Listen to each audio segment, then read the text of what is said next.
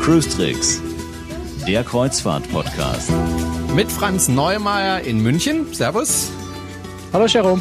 Und mit Jerome Brunel aus Horb am Neckar, wo übrigens leider keine Schiffe auf dem Neckar hier in Horb vorbeifahren. Da ist einfach nicht genug Wasser unter dem Kiel. Ähm, Franz, da haben du wir warst was gemeinsam, weil Ja. auf der Isar fährt auch nichts außer ein paar Kajaks. Traurig ist das. Ähm, Franz, du warst in Hamburg bei der Pressekonferenz von der AIDA.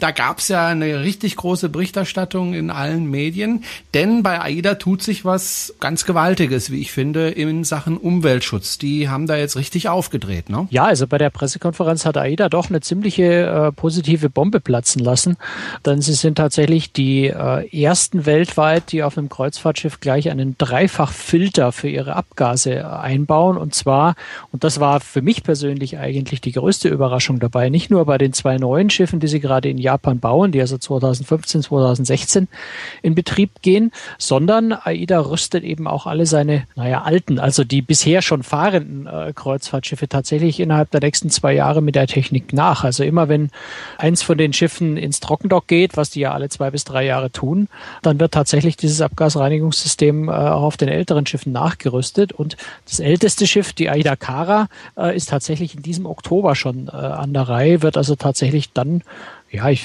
traue mir jetzt nicht so jetzt nicht zu behaupten, weil ich die Werte nicht genau kenne, aber könnte schon sein, dass die Aida Kara dann möglicherweise das sauberste Kreuzfahrtschiff weltweit ist für eine Weile. Du hast ja auch mit Christian Schönrock gesprochen. Wer ist das genau? Christian Schönrock ist der Direktor für Neubauten bei AIDA. Das heißt also der Mann, der tatsächlich verantwortlich ist für die Planung, für die Entwicklung, äh, für die ganze Koordination von Neubauten und damit natürlich auch äh, federführend für all die Innovationen und dann eben auch für die, die neue Umwelttechnik, die auf den Schiffen kommen soll. Und er hat mir ja ein paar Fragen beantwortet und, und ich glaube, es ist viel einfacher, wenn wir ihn da reden lassen, als wenn ich selber das nacherzähle.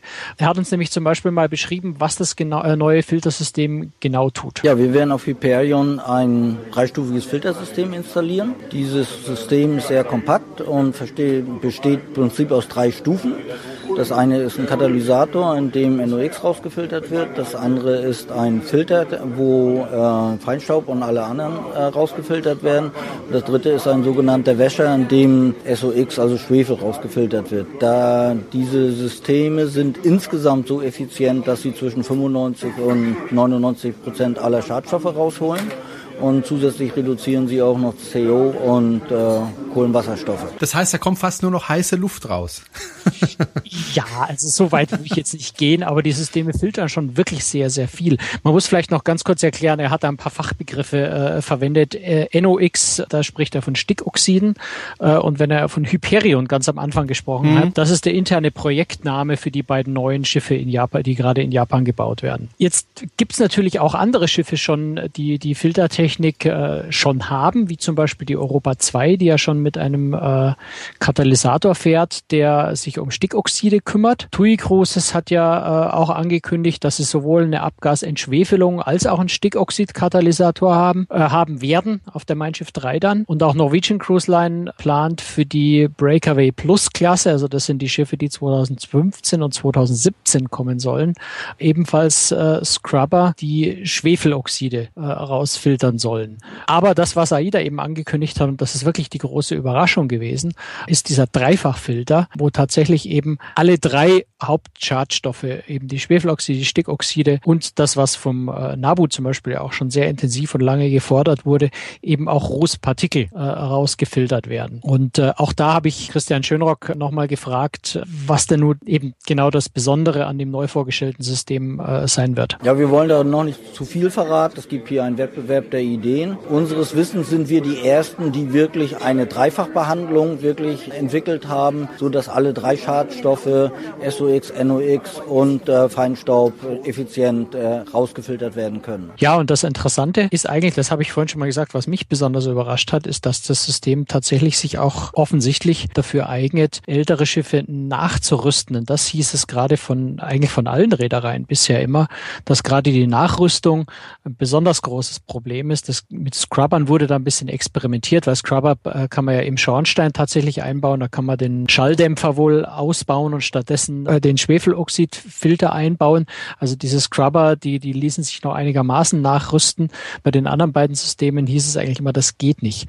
Und äh, auch da habe ich Christian Schenrock nochmal genau gefragt, wie sie das eigentlich geschafft haben, was das Besondere in der Hinsicht äh, bei den angekündigten AIDA-Systemen ist. Ja, die Schwierigkeit ist in der Tat, so ein System so zu entwickeln, dass es A betriebssicher ist und B äh, sich innerhalb eines Schiffes integrieren lässt. Äh, Systeme, die es im Landbereich gibt, sind sehr, sehr groß, sehr, sehr schwer und lassen sich gerade in ein kompaktes Passierschiff kaum im Neubau integrieren und im, im, als Umbau schon gar nicht. Also alle suchen nach Lösungen, die deutlich kompakter sind, die sich dann entweder auf Neubauschiffen vernünftig integrieren lassen, aber auch dann definitiv auch die Option einer Nachrüstung später haben.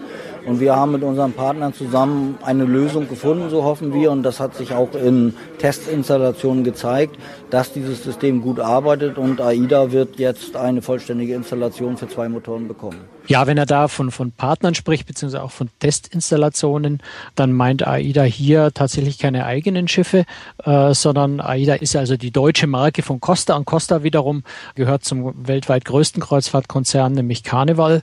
Und in der Tat hat Carnival äh, tatsächlich auf dem ein oder anderen Schiff innerhalb des Konzerns, zum Beispiel bei Holland America, Filtersysteme schon eine ziemliche Weile in verschiedener Weise getestet.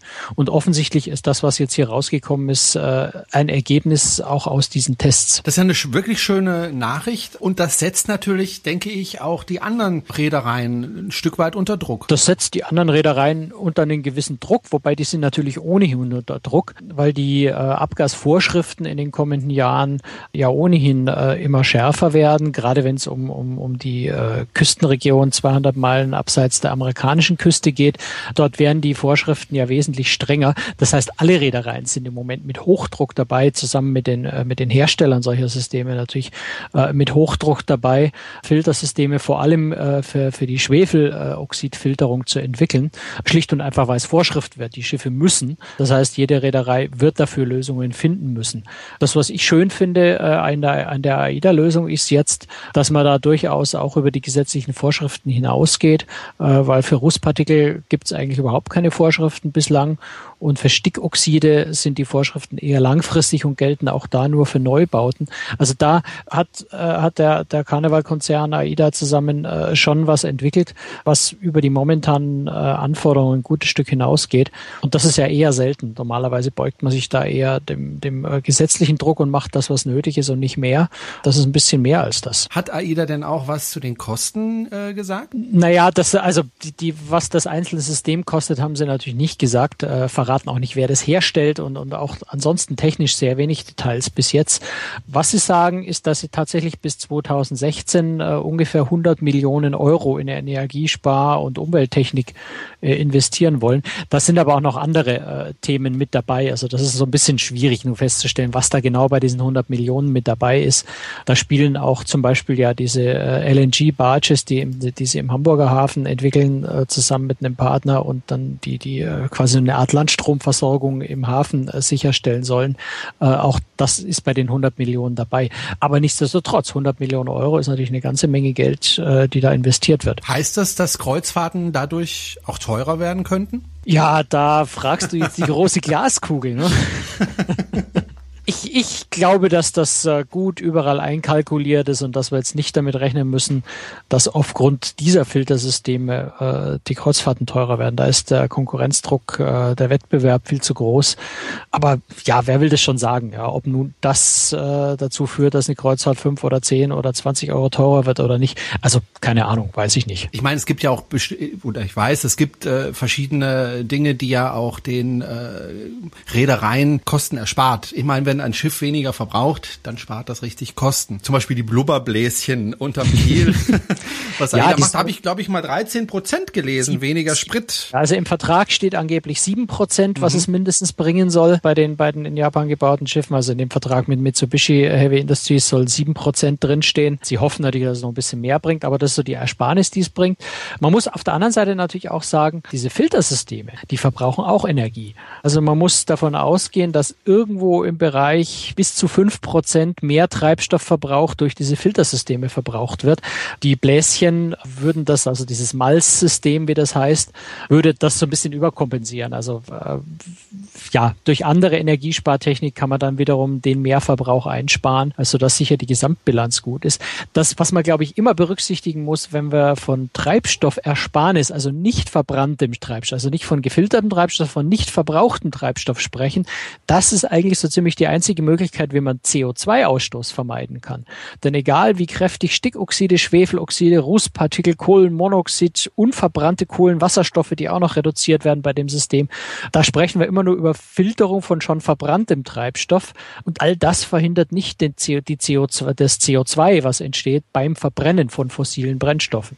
Das heißt, jeder Liter, jede Tonne äh, nicht verbrannter äh, Treibstoff ist eine gute Menge von CO2, das eben nicht produzierte. Insofern mhm. ist nach wie vor sicher das größte Ziel, möglichst wenig Treibstoff überhaupt zu verbrauchen. Und das wollen natürlich auch die Reedereien, weil das spart ihnen eine Menge Geld.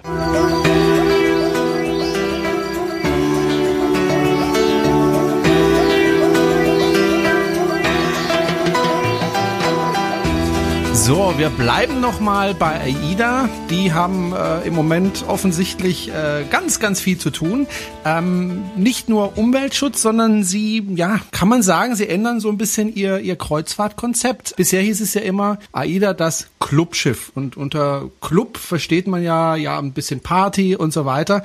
Das Clubschiff wird jetzt gestrichen komplett, ersatzlos. Was machen die da? Ja, das weiß ich im Detail natürlich auch noch nicht so genau. Äh, es ist tatsächlich die Woche erst aufgefallen, dass tatsächlich die Bezeichnung das Clubschiff äh, im, im Logo auf der Website bei Facebook verschwunden ist.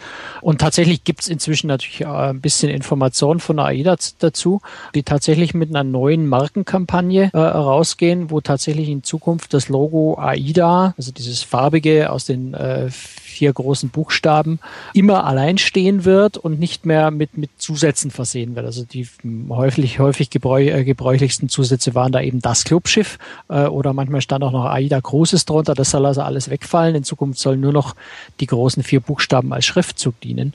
Ja, und das Wort Clubschiff fällt weg und soll auch in Zukunft tatsächlich nicht mehr verwendet werden. Wohingegen Clubdirektor, Clubteam, auch der AIDA Club, dort wird das Wort Club noch weiter da bleiben, aber das Wort Clubschiff als solches, diese Bezeichnung fällt tatsächlich weg. Was mich ein bisschen wundert, dass es jetzt erst kommt, ehrlich gesagt. Ich habe 2008 im Clubteam gearbeitet und schon damals wollte man so ein Stück weg vom Club-Feeling, beziehungsweise ja, äh, hat damals schon so die Betreuung der Gäste ein bisschen geändert. Ich hätte mir vorstellen können, dass äh, sie sowas früher machen. Ja, ich meine, du hast es damals ja auch aus der anderen Warte als, als Crewmitglied äh, erlebt. Was bedeutet denn dieses Club oder was hat es damals vielleicht auch noch bedeutet und was hat sich denn da eigentlich geändert? Also bevor ich auf das Schiff gekommen bin, äh, wurden die Gäste wohl animiert, an Dingen teilzunehmen und das hat man damals 2008, als ich auf das Schiff kam, komplett gestrichen. Das heißt, äh, man hat schon mit den, mit den Gästen kommuniziert, aber ähm, hat sie nicht animiert, irgendwelche Dinge zu machen. Und das war so eine der Änderungen 2008, die ich persönlich mitbekommen habe. Deswegen schon damals ist man eigentlich weggegangen von diesem Club Konzept. Ja, also wie gesagt, das, das was AIDA äh, jetzt hier ankündigt, ja, da heißt es, dass sie durchaus äh, weiter ein einzigartiges AIDA-Gefühl, grenzenlose Urlaubsangebote, Qualität bis ins kleinste Detail, hervorragender Service. Also solche äh, Argumente sind da nach wie vor da. Äh, das ist so die neue Herangehensweise. Man will sich als emotional, selbstbewusst, sympathisch präsentieren. Möglicherweise hat sich auch einfach vielleicht in den Köpfen der Leute so die Vorstellung von Cluburlaub Cluburlaub von was sehr erstrebenswerten, positiven verändert und vielleicht hat Cluburlaub einfach nicht mehr so diesen uneingeschränkt guten, positiven Ruf, wie er den mal zu, zu Anfangszeiten von mhm. Robinson Club hatte. Also ich kann mir vorstellen, dass einfach auch so ein bisschen die Bedeutung des, der, das, was man mit, mit Cluburlaub verbindet, vielleicht heutzutage in den Köpfen der Zielgruppe nicht mehr so erstrebenswert ist und man von diesem Begriff wegkommen will, weil er nicht mehr so positiv besetzt ist, wie er das früher mal war. Was meinst du dazu? Ich denke, das ist eine gute Erklärung, aber äh, hat halt den Nachteil, zumindest in meinen Augen, dass das austauschbar wird. Also äh, was macht denn dann noch das Konzept von AIDA aus jetzt gegenüber anderen Konzepten? Worin unterscheidet sich AIDA von, von anderen äh, Gesellschaften und, und Reedereien? Das ist so für mich die Frage. Ich habe so ein bisschen das Gefühl, das wird halt immer, ja, in Anführungsstrichen normaler mit der AIDA zu fahren, aber da ist nichts äh, Besonderes mehr auf den mhm. Schiffen. Also, also das neue, zu den anderen. Ja, das, das neue Markenversprechen soll äh, relativ kurz und bündig sein. Einmalig immer wieder AIDA. Also einmalig äh, will man offensichtlich bleiben. Was mal gespannt, genau bedeutet, äh, was gespannt. es genau bedeutet, glaube ich, muss man muss man dann sehen, was mhm. kommt. Bis jetzt können wir da, glaube ich, ganz viel drüber spekulieren, ohne dass wir das im Detail wissen. Ich glaube, da müssen wir ein bisschen in Zeit ins Land gehen lassen, um das genau zu sehen. Ich bin jedenfalls ganz gespannt, wie unsere Hörer äh, das sehen. Äh, ich, ich hoffe, dass wir da ganz viel Diskussion zu dem, also ich bin mir sicher, dass wir zu dem Thema ganz viel Diskussion kriegen werden. Da bin ich sehr sehr neugierig, äh, wie unsere Leser, äh, wie unsere Hörer, muss ja mal sagen, Hörer sagen. Ich darf nicht Leser sagen. Auf großtricks.de sind es Leser, ja. bei uns hier im Podcast sind es Hörer. Also wie unsere Hörer darüber denken, wie sie das sehen, äh, vielleicht auch altgediente AIDA-Kreuzfahrer, wie die das sehen, bin ich sehr neugierig, bin ich sehr gespannt drauf. Ja, also wenn Sie sich dazu äußern möchten, sehr gerne. Das können Sie nämlich einfach in der Kommentarfunktion machen. Kommentieren Sie. Wir sind sehr, sehr neugierig, was Sie davon halten, dass da AIDA offensichtlich ja, ja das Konzept ein bisschen ändern möchte.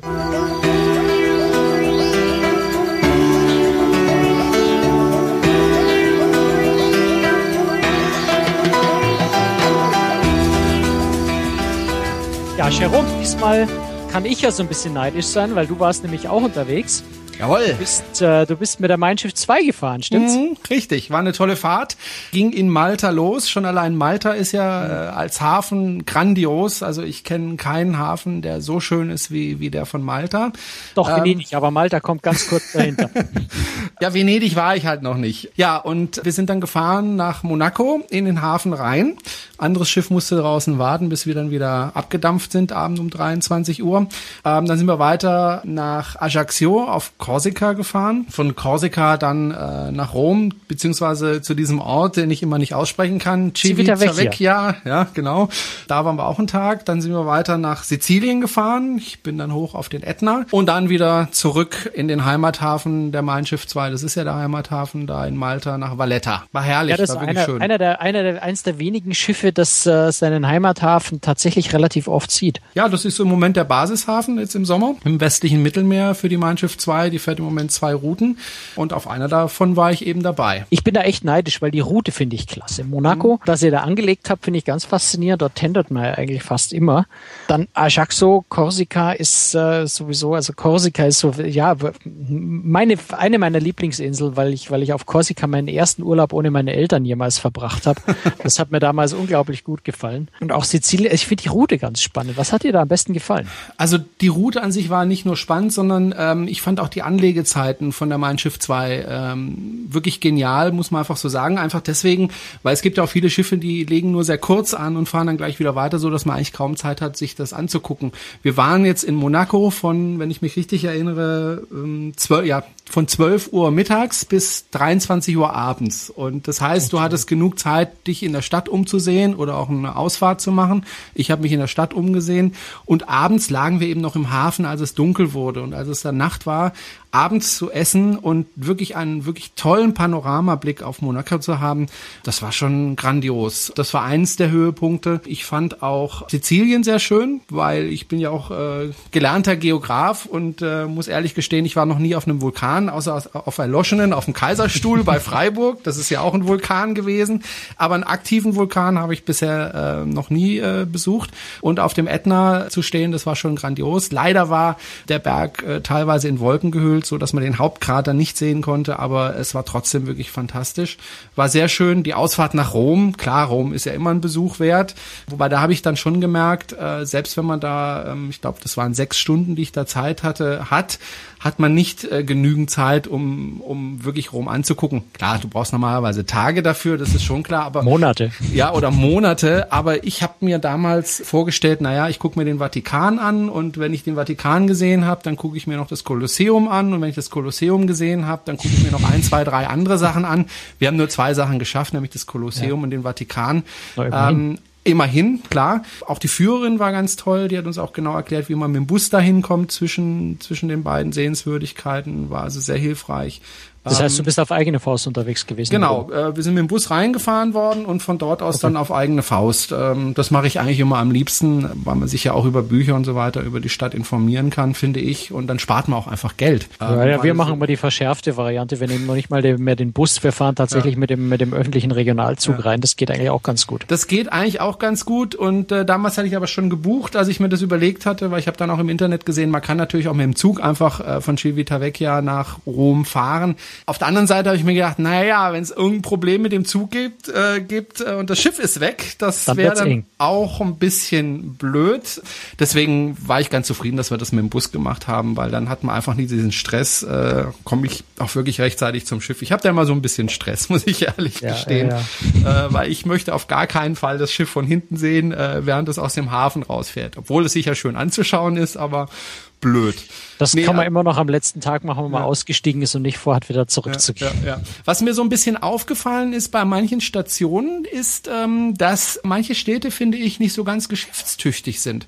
Also viele Passagiere haben sich, das habe ich so mitbekommen in Gesprächen, darüber beschwert, dass die, die Geschäfte in den Städten Sommerpause machen. Das heißt, die einfach geschlossen sind und sie dann gar nicht großartig einkaufen können. Ich weiß nicht, ob du das auch schon mal erlebt hast. Also zum Beispiel in Ajaccio war das der Fall. Da waren einfach viele Läden zu. Mhm äh, so dass man da kein Geld ausgeben konnte. Fand ich etwas eigenartig, weil wenn ich glaube, das ist so ein bisschen die einseitige, einseitige Sichtweise des Kreuzfahrtpassagiers, der sich selber in der Mitte in der Mitte der Welt wähnt. Ja.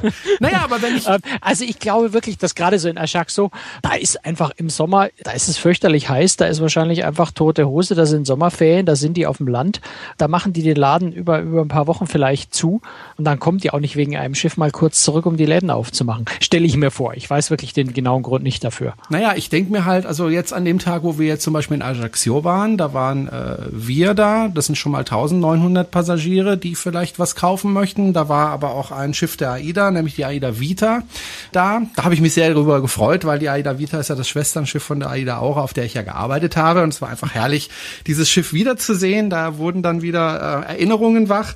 Und da, da sind ja auch nochmal 1400 Passagiere drauf. Ja, ich finde, das ist eine ganze Menge Einkaufskraft und habe mich dann einfach gewundert, warum, warum das dann nicht ausgenutzt wird. Zumal ja die Wirtschaft äh, auf Korsika jetzt nicht so wahnsinnig nicht, nicht gerade boomt, ja. ja das ist richtig. Gerade boomt. Genauso auch in Sizilien. Also da waren auch äh, mehrere Schiffe und äh, es war alles zu.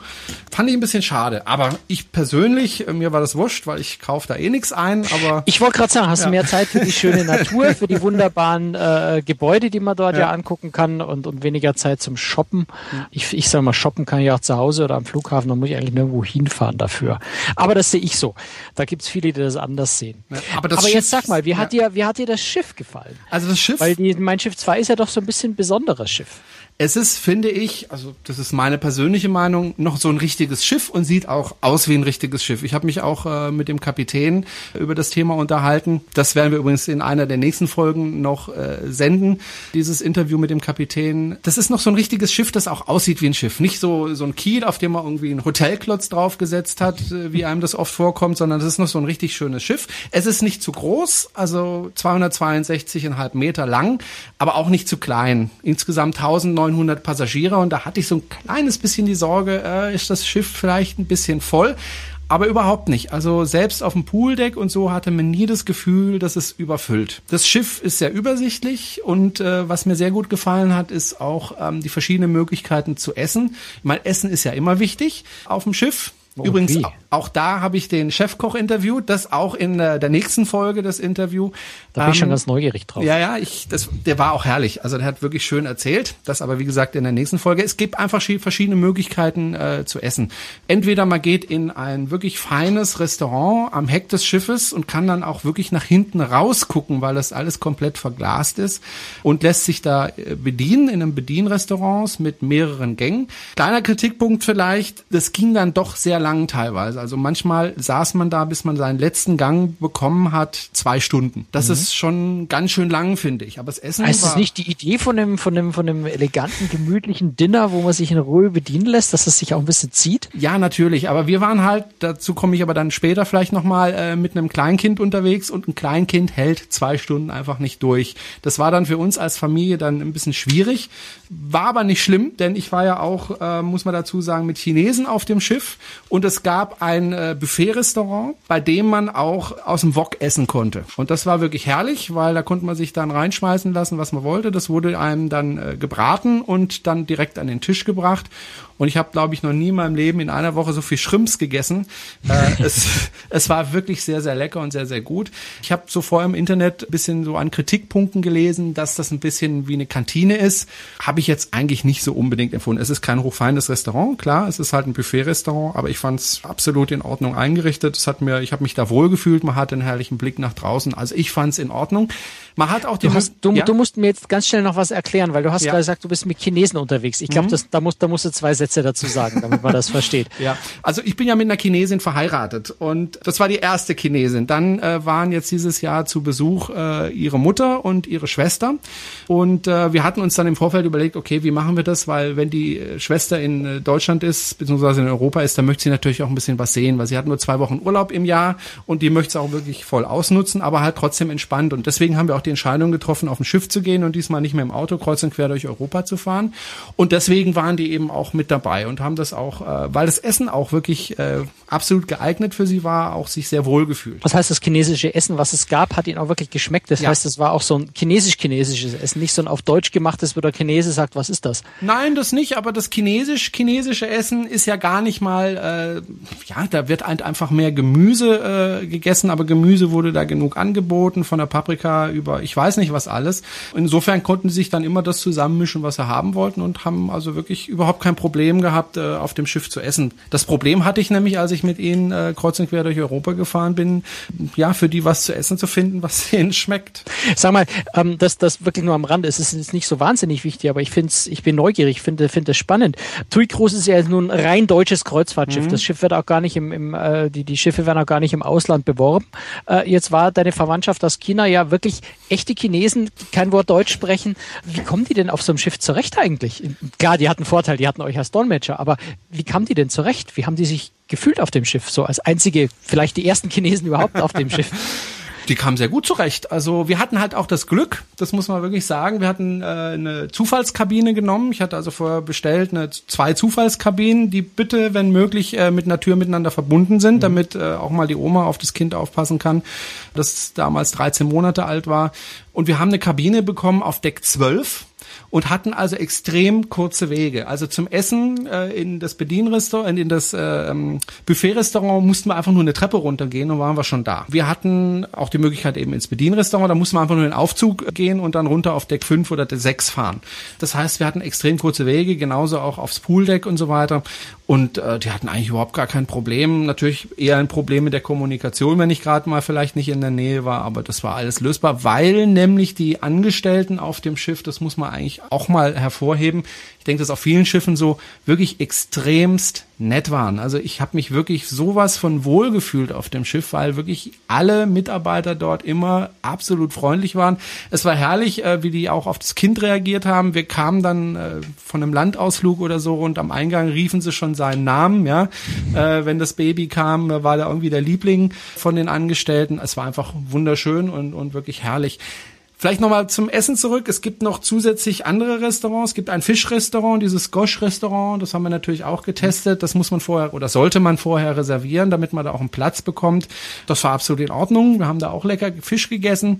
Dann gibt's noch ein... Das kostet extra, ne? Das kostet... Äh, ja. Nein, das kostet nicht extra. Es gibt einzelne Menüs, die extra kosten. Ah, ähm, da habe ich was durcheinander. Richtig, ja. Ja, ähm, manche, aber, manche Sachen kosten extra. Ja, das sage ich gleich nochmal. Aber es gibt noch äh, ein Restaurant, das grundsätzlich kostet. Das ist das Surf and Turf. Habe ich nicht getestet, soll aber sehr, sehr gut sein. Habe ich immer wieder gehört, dass es wirklich äh, richtig, richtig gut sein soll. Ist auf jeden Fall gemütlich eingerichtet. Aber und das, und das Richards, ne? Das ist ganz, ganz edle Nobel-Restaurant. Das kostet auch extra, ne? Genau, das kostet auch extra. Äh, habe ich auch nicht getestet. Alles, was extra gekostet hat, habe ich nicht getestet, muss ich ehrlich gestehen. Außer beim äh, Gosch, da haben wir richtig, nicht Languste, aber Hummer haben wir da gegessen. Das war, da hat mich die, die Schwester von meiner Frau eingeladen, da haben wir äh, richtig gezahlt. Wobei, richtig gezahlt, wenn du an Land wärst, wäre es teurer gewesen. Aber es war auch richtig lecker. Was dieses All-Inclusive-Konzept anbetrifft, damit war ich sehr zufrieden, weil du eigentlich fast alles, was du so brauchst auf dem Schiff, umsonst bekommen hast. Das heißt, äh, also danach hatte ich dich ja gar nicht gefragt, aber jetzt, wo du dabei bist, ja. erzähl mal. also vielleicht äh, einfach mal zu sagen, All-Inclusive ist natürlich jetzt auf, auf Massenmarkt äh, was was TUI Cruises nun mal ist, nicht so nicht so häufig eigentlich. Ja. Eigentlich ist TUI Cruises eine der ganz wenigen Reedereien, ja. die das anbieten. Äh, und man könnte ja erstmal so meinen, na, wenn wenn wenn ich auf einem äh, Schiff, wo die Preise jetzt so im, im im Normalbereich sind, also nicht irgendwo im Luxusbereich liegen, da trifft man ganz viele Leute schon betrunken am Vormittag, weil ja alles äh, jeder Cocktail alles umsonst ist. Aber das ist ich war ja auf der Mein Schiff auch schon mal. Das ist eigentlich nicht so, ne? Nein, also die Sache ist die, wenn ich in Urlaub fahre, das hatte ich ja, glaube ich, im Vorfeld schon mal gesagt, da habe ich keine Lust, ständig auf die Preise achten zu müssen und so weiter, sondern ich möchte einfach trinken, was ich trinken möchte. Ich habe keinen einzigen Passagier erlebt, der das übertrieben hätte, also der äh, besoffen durch die Gegend getorkelt ist. Äh, ich habe darüber auch mit dem Koch gesprochen, der hat mir erzählt, dass es da schon Vorbehalte gab, als es eingeführt worden ist, aber es hat sich äh, wirklich äh, sehr, sehr positiv entwickelt. Die Leute betrinken sich nicht auf dem Schiff, sondern also nicht mehr als äh, normal nein, auch. Ich habe, ich, wie gesagt, ich habe keinen einzigen betrunkenen Passagier erlebt, mhm. also nicht einen. Insofern, ich bin abends an der Bar gesessen und habe einen Cocktail nach dem anderen getrunken, mal meistens nicht alkoholische, weil ich trinke eigentlich sehr wenig Alkohol, aber ab und zu dann doch einen alkoholischen, um einfach mal zu probieren. Und man musste sich einfach keine Gedanken machen über die Kosten. Natürlich gibt es auch Dinge, die kosten. Also das muss man schon sagen. Es gibt schon Cocktails, die zusätzlich kosten. Das sind dann die besonders edlen äh, Cocktails, wo halt einfach die, die, die Zutaten extrem teuer sind. Oder was halt auch extra kostet, sind ja Weine oder solche Geschichten, die einfach wahnsinnig teuer sind. Die haut man nicht umsonst raus, aber darauf kann man wirklich verzichten. Ja. Oder wenn man mal den Abend zum Feiern hat, sich einfach was Gutes gönnen und dann sind das die Preise, wenn ich das richtig in Erinnerung habe, auch relativ fair. Das ja, dann sind, es absolut, Preise. Ja, genau, dann sind es absolut faire Preise. Und ja, ich habe es nicht gebraucht. Wir haben wirklich gut dort auf dem Schiff gelebt, was, was Getränke und was Essen betrifft. Alles äh, wirklich sehr, sehr gut. Und äh, so, was ich mitbekommen habe von anderen Passagieren, waren die auch sehr zufrieden. Insgesamt habe ich das einfach genossen. Man geht aufs Pooldeck und sagt sich, ach, jetzt habe ich Lust auf ein Eis und dann geht man eben zum Eismann hin und sagt, oh, ich hätte gerne eine Kugel Schokolade und eine Kugel Vanille und was weiß ich und Sahne oben drauf und dann macht er das und es kostet nichts. Oder man geht auf dem Pooldeck äh, zu diesem Grill, da kann man sich jederzeit äh, Pommes holen oder äh, ein halbes Hähnchen oder was man halt möchte. Auch kein Problem. Man hat immer die Möglichkeit zu essen oder zu trinken. Ja, äh, 24 Stunden am Tag und ich fand es herrlich. Eine letzte Frage habe ich noch, weil äh, du bist natürlich mit, mit, mit eurem ganz kleinen Knirps unterwegs, der jetzt, wie mhm. du vorhin erzählt hast, äh, vor, der, vor der Sendung gerade so ein bisschen mit dem Laufen anfängt. Wie hat denn das am Schiff funktioniert? Kinderbetreuung für so ganz kleine Kinder gibt's ja, glaube ich, noch nicht an Bord. Aber wie, wie hat denn das funktioniert? Wie seid ihr zurechtgekommen? Ja. Was, was gibt's auf dem Schiff für so ganz kleine Kinder? Also ist ein guter Punkt, den du da ansprichst. Und da muss man ganz ehrlich sein, es ist schon schwierig, mit einem kleinen Kind auf dem Schiff zu gehen. Nicht, weil äh, das Schiff nicht dafür geeignet wäre, das ist absolut geeignet, sondern es beschneidet natürlich die eigenen Möglichkeiten. Man hat eben nicht die Möglichkeit zu sagen, mit der Frau, jetzt gehen wir mal zusammen in die Bar abends um 23 Uhr, weil jemand muss ja in der Kabine bleiben und auf das Kind aufpassen. So, das ist natürlich äh, selbstgemachtes Problem, dafür kann das Schiff nichts. Wir hatten aber, was das Schiff und die Kinderbetreuung, die beginnt ab drei Jahren. Das ist, glaube ich, auch auf AIDA so. Äh, das ist, glaube ich, bei den meisten Reedereien so. Ab drei Jahren kann man das Kind betreuen lassen. Es gibt so ein paar einzelne Schiffe oder Reedereien, wo man gegen Bezahlung äh, mhm. auch Kleinkinder dann tatsächlich betreuen okay. lassen kann. Aber ja. die Regel ist, dass die Kinderbetreuung die normale ab äh, ja, drei Jahren ja. meistens anfängt, ja. Kinder- und Jugendbetreuung gibt's auf der Mein Schiff zwar, habe ich auch gesehen. Äh, wird da, glaube ich, auch ganz gut gemacht, so was ich gesehen habe. So, die Anreise und so war etwas stressig. Das war aber meine Schuld, beziehungsweise unsere unsere Schuld, weil wir hatten die Ausweispapiere von dem Kleinen zu Hause liegen lassen und ich bin dann am Frankfurter Flughafen also wirklich in Panik durch die Gegend gerannt und habe noch versucht, irgendwoher noch ein Ausweispapier für den Kleinen zu bekommen und Gott sei Dank äh, war ein sehr, sehr netter Polizist äh, am Frankfurter Flughafen, der dann bei unserem Wohnsitz angerufen hat bei der Polizeistation und so hin und her und das hat dann aber geklappt, der hat dann noch Ausweispapiere bekommen. Ich habe mich schon wieder im Zug sitzen sehen nach Hause. Äh, ich ich glaube, das ist ein Thema, da können wir, da ja. können wir in einer anderen Folge ja. nochmal ausführlicher ähm, drüber sprechen, Schiff, über das ganze Papiere. Ja, auf dem Schiff selber ähm, war es super, weil ähm, man hat alles bekommen, was man gebraucht hat.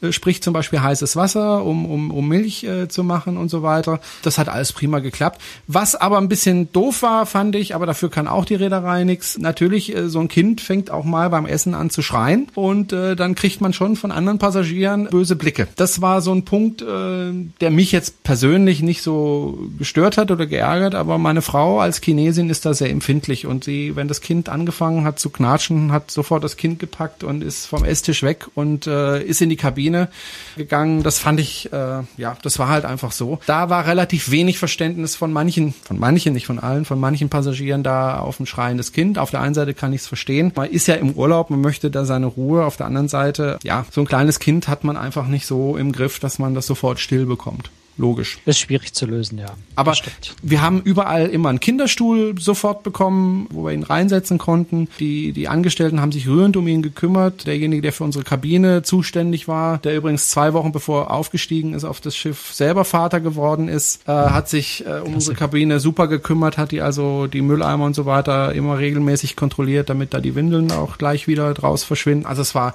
vom Schiff her super. Auch wir konnten auch mit dem Kinderwagen da rumfahren. Man kam überall hin mit Fahrstühlen. Das war überhaupt gar kein Problem. Ob ich es nochmal machen würde mit einem Einjährigen, weiß ich nicht, weil man verpasst halt auch viel auf dem Schiff dadurch, dass äh, ja man auf das Kind halt aufpassen muss und das halt irgendwann schlafen möchte. Logisch. Ja. Ich denke, das nächste Mal, wenn ich mit ihm eine Kreuzfahrt mache, dann ist er drei. Dann ist er drei und dann ist das alles gut. Tschüss. Jetzt sag mal noch eine Frage ganz zum Schluss. Und das ist eine fiese Frage, aber ich, äh, solche Fragen muss man einfach stellen. Was hat dir am Schiff am besten gefallen, wenn du nur eine Sache nennen darfst? Das Essen. Nein, ähm, mir Warum hat gefallen. Mich die Antwort ja, mir hat gefallen, dass es einfach noch äh, ein richtig schönes Schiff ist und ähm, dass man da sich tatsächlich das äh, TUI Cruises macht ja äh, das Konzept Wohlfühlschiff. Und äh, das kriegen sie wirklich gut hin. Man fühlt sich auf diesem Schiff wohl, weil man auch überall Plätze findet, wo man seine Ruhe hat. Ja, wo man sich hinsetzen kann, Cocktail schlürfen kann, ein Buch lesen kann und einfach seine Ruhe hat und, und niemand einen stört durch, durch irgendwelche Dinge, wo man einfach eine Ecke im Schiff findet, wo man seine Ruhe hat. Das kriegt Tui, finde ich, sehr, sehr gut hin. Und das hat und wenn mir du jetzt nochmal sagst, wohlfühlen und Ruhe ja. haben, dann ja. fange ich an, mich aufzuregen. weil ich bin jetzt aus dem Urlaub zurück und ich finde hier keine Minute mehr Ruhe vor lauter Aber das macht mich jetzt echt neidisch gerade. Ja. Nee, es ist, es ist wirklich äh, ein Schiff, das ich äh, wirklich empfehlen kann, ähm, weil man sich da einfach wohlfühlt. Was aufgefallen ist, es gab einmal eine Poolparty, das kenne ich ja noch von der AIDA die war deutlich ruhiger als auf einem AIDA-Schiff. Also da hat man wirklich einen ganz deutlichen Unterschied bemerkt. Auch die Disco ist äh, nicht so voll wie auf der AIDA. Es gibt eine, aber die füllt sich äh, eher spärlich. Es ist kein Partyschiff. Ja, was ja überhaupt nicht negativ sein muss. Überhaupt nicht. Das ist einfach Geschmackssache. Wobei bei der Poolparty äh, hätte ich mir schon gewünscht, dass ein bisschen mehr los ist, aber es war okay. Also wie gesagt, äh, rundum ein gelungener Urlaub. Wir haben das sehr genossen und auch Preis-Leistungs-Verhältnis war absolut in Ordnung. Also mit Flug und allem drum und dran und zwei Ausflügen, 1500 Euro in der Hochsaison. Ich finde, das ist absolut ein fairer Preis und ich habe mich, wie gesagt, sehr wohl gefühlt und würde das jederzeit wieder machen. Also ich war bestimmt nicht das letzte Mal auf einem Mein Schiff eins oder zwei. Ja, ich auch nicht. Mir hat's da auch ganz gut gefallen. Ist schon eine Weile her, aber war schön. Nee, also das ist ein Schiff, auf dem man sich wohlfühlen kann und was will man mehr als sich auf einem Schiff wohlfühlen im Urlaub. Also war rundum gelungen und äh, ja, wie gesagt, ich würde es wieder machen und mehr von der Mein Schiff 2 beziehungsweise von dem Koch von der Mein Schiff 2, von dem Oberkoch, ähm, in der nächsten Folge in einer Woche, am nächsten Mittwoch wird die veröffentlicht und bis dahin sagen Tschüss und Bye Bye, Franz Neumeier. Ich fühle mich bis dahin mal ganz richtig wohl äh, und sage auch aus München. Tschüss, Jerome. Und Jerome Brunel. Tschüss, bis zur nächsten Woche.